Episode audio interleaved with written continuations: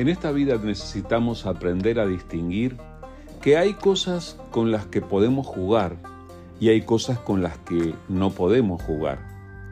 Hay algunas cosas que son para nuestro entretenimiento, hay algunas cosas que si se rompen no es tan importante, hay algunas cosas que justamente tienen el propósito de ser eh, eso que nos divierte, que nos entretiene. Pero hay algunas otras cosas que debemos tomar con más cuidado, que debemos prestar atención porque tienen otro tipo de importancia en nuestra vida.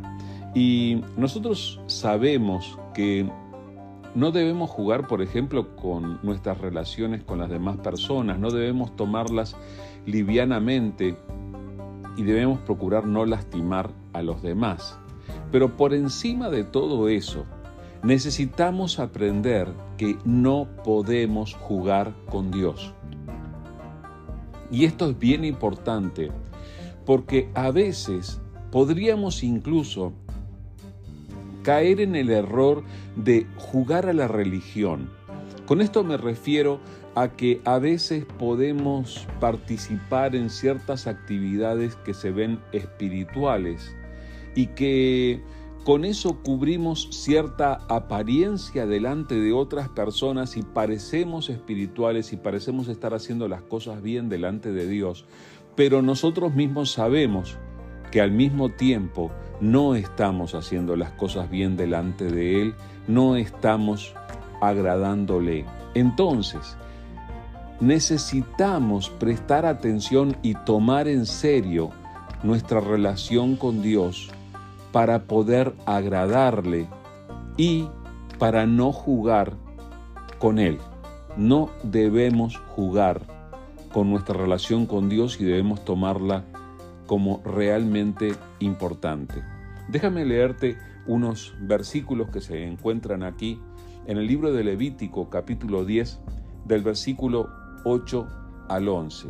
Dice así, Después el Señor le dijo a Aarón, Tú y tus descendientes nunca deben beber vino ni ninguna otra bebida alcohólica antes de entrar en el tabernáculo. Si lo hacen, morirán. Esta es una ley perpetua para ustedes, que se cumplirá de generación en generación. Deben distinguir entre lo sagrado y lo común, entre lo que es ceremonialmente impuro y lo que es puro, y deben enseñarles a los israelitas todos los decretos que el Señor les ha dado por medio de Moisés. Dios quiere que le quede claro a todo aquel que se acerca a Él que no es un juego acercarse a Él. En aquel momento, cuando Dios le dijo esto a Aarón y su descendencia, había ocurrido que dos de los hijos de Aarón habían hecho una tontería, habían, el relato dice que habían ofrecido fuego extraño, no habían seguido las instrucciones de Dios para eh, entrar en su santuario, para rendirle culto. Y Dios había sido muy específico en cuanto a cómo hacerlo.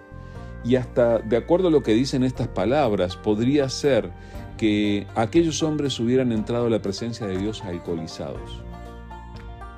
Y Dios les advierte ahora, por favor tómalo en serio. Por favor ten en cuenta esto porque es importante. La relación con Dios no es un juego, es una cuestión de vida o muerte. Necesitamos relacionarnos con Dios y necesitamos hacerlo conforme a sus enseñanzas, conforme a sus reglas, para honrarle y servirle. Dice un poco más adelante en Levítico 11, versículos 44 y 45, Pues yo soy el Señor tu Dios, debes consagrarte y ser santo, porque yo soy santo, así que no te contamines. Pues yo, el Señor, soy quien te sacó de la tierra de Egipto para ser tu Dios.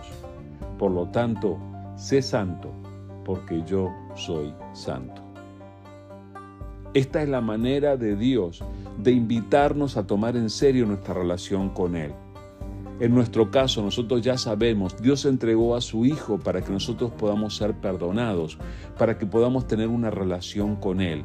Y Dios nos invita a vivir nuestras vidas agradándole y procurando parecernos cada vez más a Él, siendo santos como Él es santo, siendo santos porque Él es santo.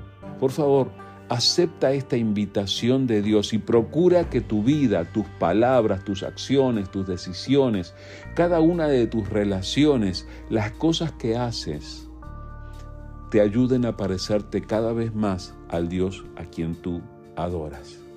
Toma en serio tu relación con Dios.